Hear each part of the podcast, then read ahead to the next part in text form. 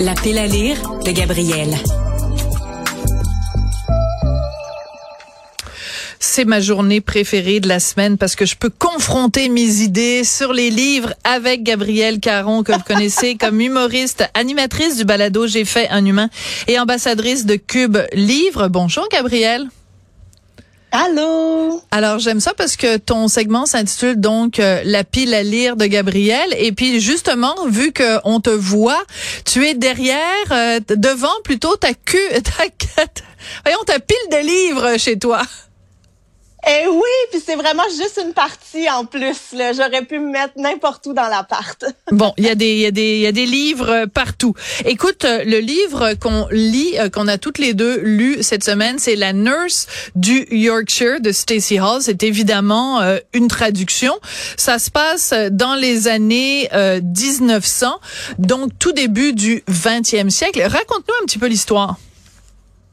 En fait, comme tu l'as dit, on est au début du 19e siècle et euh, du 20e siècle, pardon, donc dans les années Oui, excuse-moi, du 20. Ben oui on suit, euh, on suit Ruby May, qui est en fait une nurse d'enfants pour les familles privilégiées. Vraiment, elle a suivi une formation, c'est ça son travail, s'occuper des enfants de, familles qui sont très, très, très aisées.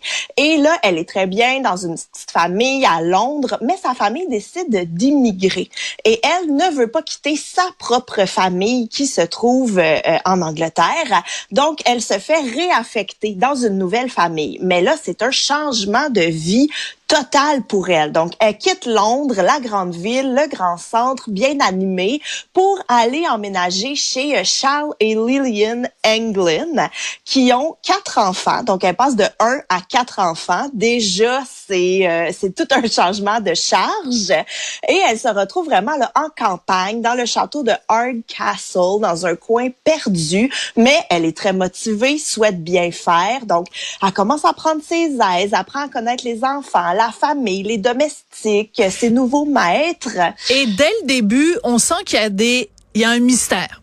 Dès le début, on sent que la relation entre euh, le papa et la maman, il se passe quelque chose, il y a des tensions. La mère a un comportement bizarre, euh, le mari aussi. Il y, a, il y a comme dès le début, il y a un mystère.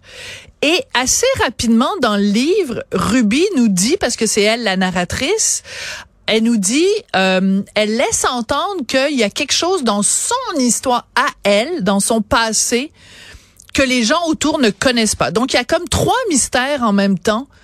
et, moi, j'avoue que je me suis précipitée parce que je voulais absolument avoir fini de lire le livre avant de te rencontrer parce que je me disais, c'est pas vrai que je vais aller en onde puis que je saurais pas c'est quoi la, le fin mot de ce mystère-là. Et dans ce sens-là, c'est efficace à l'os. Ben oui, absolument, parce que comme tu dis, il y a plusieurs couches de mystère. Il y a la relation entre Monsieur, et Madame Englen, Ruby qui est témoin de tout ça, qui au départ se dit oh non non, c'est peut-être juste leur façon de faire. Oh non, il y a quelque chose qui marche pas. Et les petits indices aussi qu'elle nous donne à travers sa propre vie à elle. Et ce que je trouvais super intéressant, c'est que à la fin, euh, l'auteur précise que bon, Ruby May est un personnage complètement fictif, mais elle est inspirée d'une vraie personne qui a été Ruby Brown. Et je n'en dirai pas plus non, il faut, ne pas non, mais il faut pas. Il faut pas parce que là tu vas te faire arracher la tête sinon là. Non non non non non. Il faut rien laisser entendre, c'est vraiment un cas où il ne faut pas quand on parle de ce livre-là donner le moindre divulgateur parce que ça va vraiment gâcher littéralement le plaisir des gens à le lire. Euh, ce que j'ai trouvé, je sais pas si tu es d'accord avec moi euh, Gabriel, ce que j'ai trouvé dans ce livre-là, c'est que bon, moi habituellement, je déteste lire en traduction, mais dans ce cas-ci, euh, c'est, c'est quand même bien traduit. Là, ça, ça coule de source. On n'a pas l'impression de lire une traduction, mais euh, c'est qu'on, elle nous décrit, l'auteur Stacey Hall nous décrit vraiment la vie au quotidien.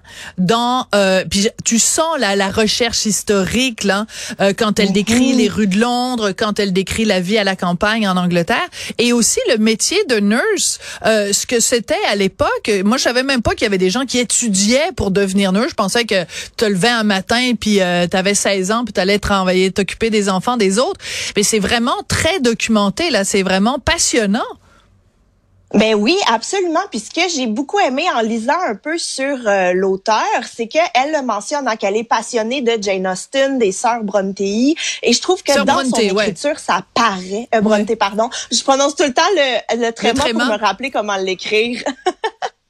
mais euh, mais je trouve que ça paraît vraiment beaucoup dans son écriture qu'elle est inspirée par ces autrices là parce que vraiment euh, on est à la même place euh, au niveau de l'écriture. Tu sais c'est le genre de livre où il se passe pas un million de choses mais on n'est pas capable de lâcher parce que c'est vraiment bon. Moi j'ai adoré, j'ai été là vraiment charmée par l'écriture, par le personnage, par la famille, j'ai tout aimé. Toi Sophie, t'as aimé ça? Ah oui non non oui oui oui, ben oui. Pourquoi tu l'entends pas dans ma voix? À quel point je suis enthousiaste? Mon Dieu, ça veut dire qu'il faut que je sois encore plus euh, convaincant.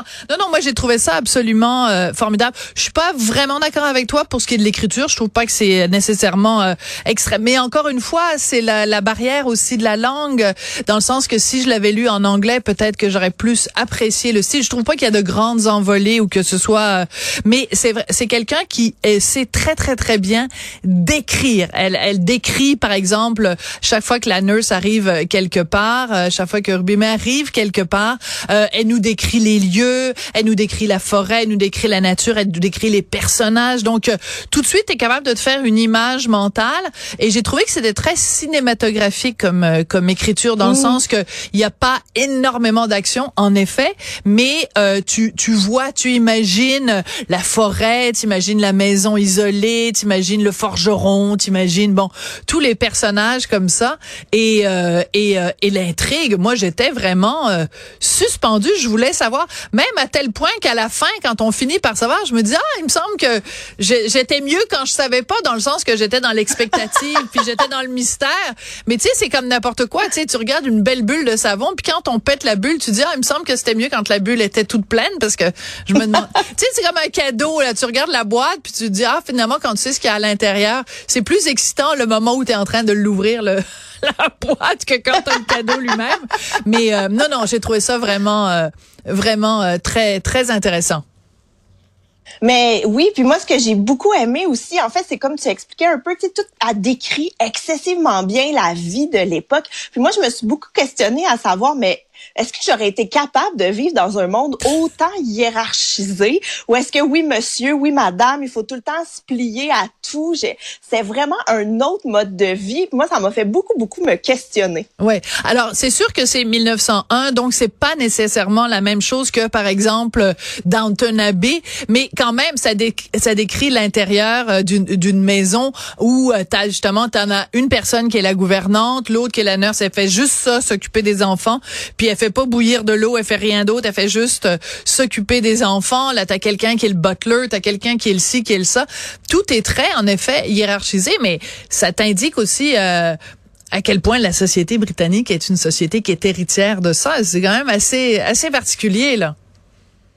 Oui, tout à fait. Puis tu vois, moi, c'était vraiment euh, une autrice que j'ai découvert à travers son livre et ça m'a donné le goût d'aller découvrir ses autres romans parce qu'elle a écrit beaucoup d'autres romans, dont un qui s'appelle Les sorcières de Pendle, qui a été aussi un immense succès, qui parle en fait euh, du procès des dites sorcières de Pendle qui a eu lieu en 1612, là, si ma mémoire est bonne, qui a lieu en fait dans son coin de pays à elle, d'où elle est originaire. Donc on voit qu'elle a vraiment l'intérêt pour les romans historiques. Et elle est très, très bonne dans ce qu'elle fait. Ouais. Alors, ça donne euh, quasiment envie de prendre un billet d'avion pour aller euh, en Angleterre pour retrouver les endroits où ça se passe. Et euh, et euh, parce que en ce moment tu sais bon il y a eu évidemment Downton Abbey. Là, en ce moment il y a The Crown.